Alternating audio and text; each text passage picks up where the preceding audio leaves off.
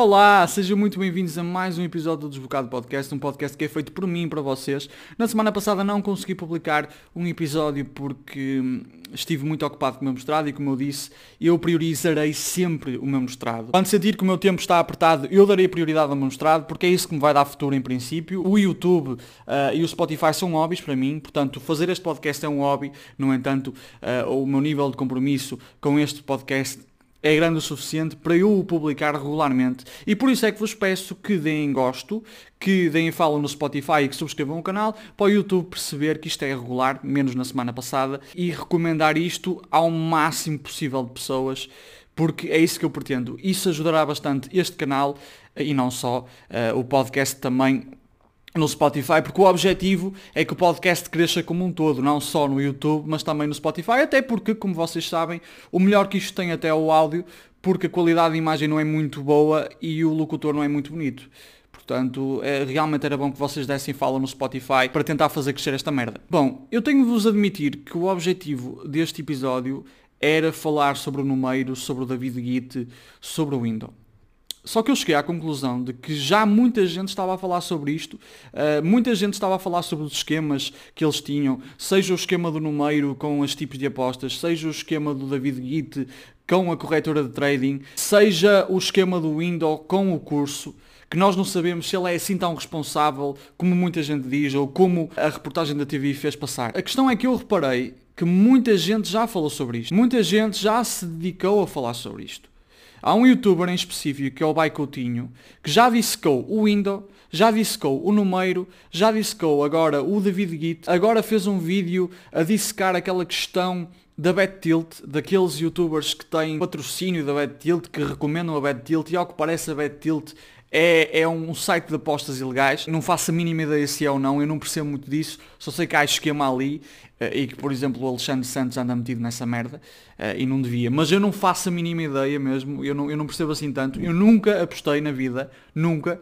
Eu no máximo comprei uma raspadinha e joguei Texas Hold'em Poker no Facebook e quando percebi que estava a ficar viciado parei, porque viciado só em café e NBA da Escapa 21 neste momento, e essa é uma das razões pelas quais eu às vezes falho na gravação do podcast e na publicação, porque o jogo é mesmo viciante. E eu nem estou a jogar na PS5, eu estou a jogar na PS4, mas por alguma razão eu fico viciado naquilo, muito facilmente. Eu vicio muito facilmente em, em alguns jogos específicos, como Assassin's Creed, NBA, etc. E já me estou a desviar um bocadinho. Bom, o que eu quero dizer é que muita gente já esmiuçou isto na perspectiva da oferta. Isto é quase como o populismo. Muita gente analisa o populismo na perspectiva da oferta, ou seja, quem são os movimentos populistas, quem são os partidos populistas, quem são os líderes populistas e o que é que eles fazem, como é que eles se comportam, como é que eles chegam onde chegam. Pouca gente se dedica a analisar na perspectiva da procura. Ou seja, quem procura partidos populistas? Quem, no fundo, se olharmos para a política como um mercado,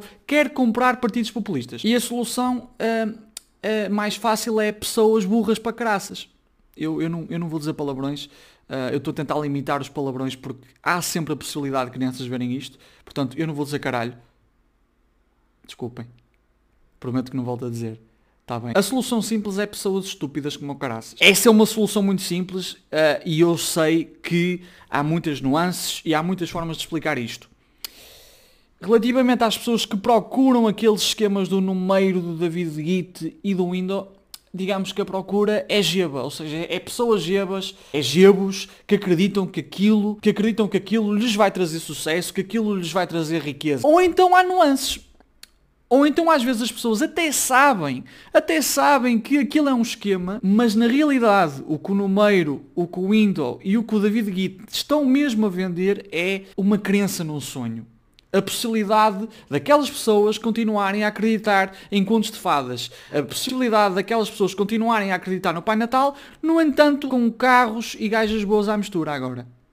E muito dinheiro, bué da cash. Eles no fundo estão a dar a oportunidade às pessoas de continuarem a acreditar na terra do nunca, só que desta vez com a sininha fazer twerk em cima de um Bugatti Divo. E eu tive de ir ao Google ver como é que era o Bugatti Divo, porque eu, eu precisava de um carro específico para esta, para esta piada, um carro luxuoso, e eu escrevi Bugatti e vi um modelo e pronto.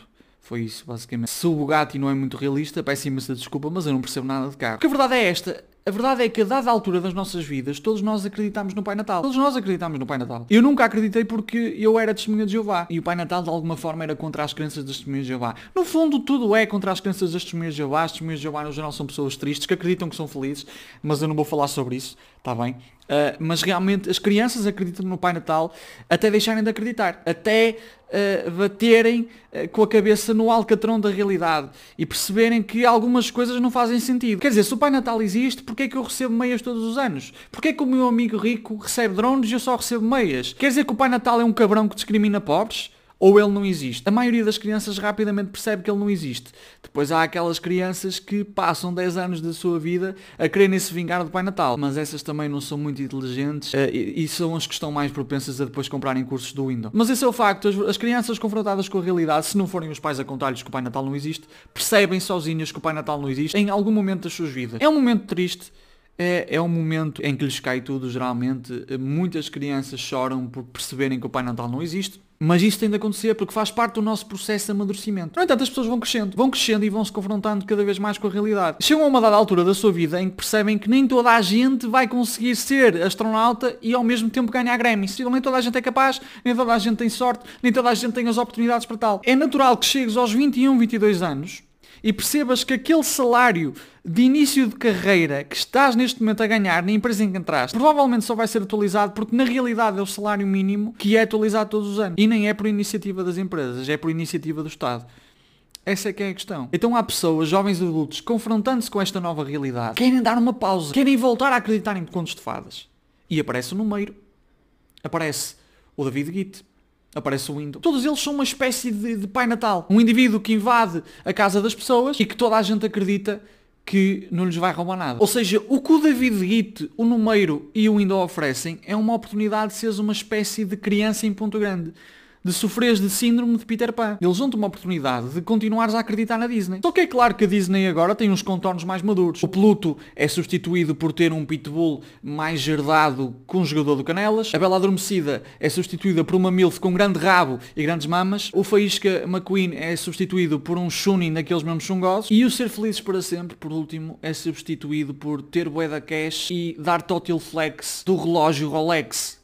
Yeah. Ou seja, o que estes indivíduos estão a vender é uma espécie de, de conto de fadas em que toda a gente consegue atingir os seus objetivos, em que toda a gente consegue ser podre de rica a não fazer nenhum, toda a gente consegue ganhar dinheiro a trabalhar a partir de casa. Se bem que há muita gente neste momento a ganhar dinheiro a partir de casa porque está em teletrabalho, no entanto, às vezes está a ganhar menos dinheiro do que ganhava quando trabalhava na empresa porque está a usar a luz de casa para ter o computador ligado e trabalhar. Uh, portanto, se formos a fazer as contas, está a ganhar menos dinheiro não é? Porque tem mais despesa. No fundo eles estão a dar a oportunidade de acreditares numa série de coisas que não existem. De acreditares numa espécie de Pai Natal da riqueza, de Pai Natal do luxo, de acreditares no menino Jesus que vai trazer no seu saco um Ferrari, mas até que ponto é que as pessoas que compram essa banha da cobra, até que ponto é que as pessoas compram esse curso ou aceitam a consultoria de um indivíduo que começou a usar uma estratégia num mês e no mês seguinte já estava a vender? Até que ponto é que essas pessoas realmente acreditam que isso não é banha da cobra?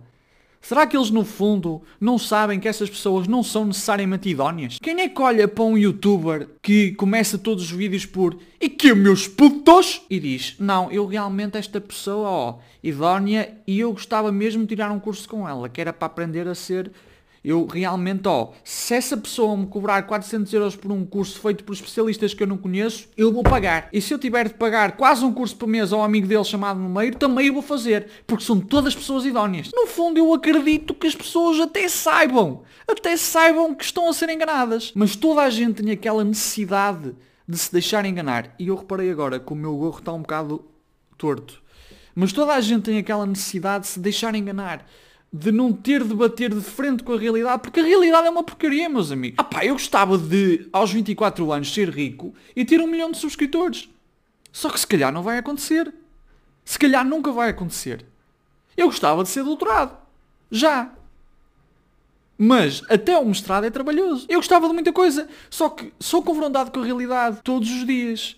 E há pessoas que às vezes não aguentam. Porque a realidade é uma porcaria, meus amigos. Se eu pudesse fugir da realidade, eu fugia. Mas não tendem a tratar isto como um fenómeno novo. Porque muita gente acredita na astrologia. No século XX, muita gente ia à bruxa. E muita gente nas aldeias ainda hoje vai à bruxa. Por exemplo, a minha avó paterna, desde que o meu avô morreu, passou muitas dificuldades. Muitas dificuldades. Ela tinha 10 filhos para criar e não tinha dinheiro nenhum. Então todos os meses ia gastar o último dinheiro que tinha na bruxa. E o mal é que além de gastar dinheiro na bruxa, ia de táxi para lá. Porque não tinha carro. E muito menos gasolina. E além disso era analfabeto. Então o que é que acontecia? Contava a vida toda ao taxista. O taxista estava metido com a bruxa. Quando a minha avó chegava à bruxa, a bruxa sabia a vida toda dela, porque antes da minha avó entrar, o taxista tinha sempre uma conversa com a bruxa. E isso acontecia em inúmeras aldeias, e assim as pessoas eram ludibriadas. Portanto, isto não é necessariamente um fenómeno novo. Toda a gente quer fugir um bocadinho da, da, da, da realidade nua e crua. Toda a gente quer. Só que eventualmente teremos de deixar de acreditar em bruxas, em curtos trading manhosos, e também no André Ventura. É óbvio que o Window, o Numeiro e o David Guite são vigaristas.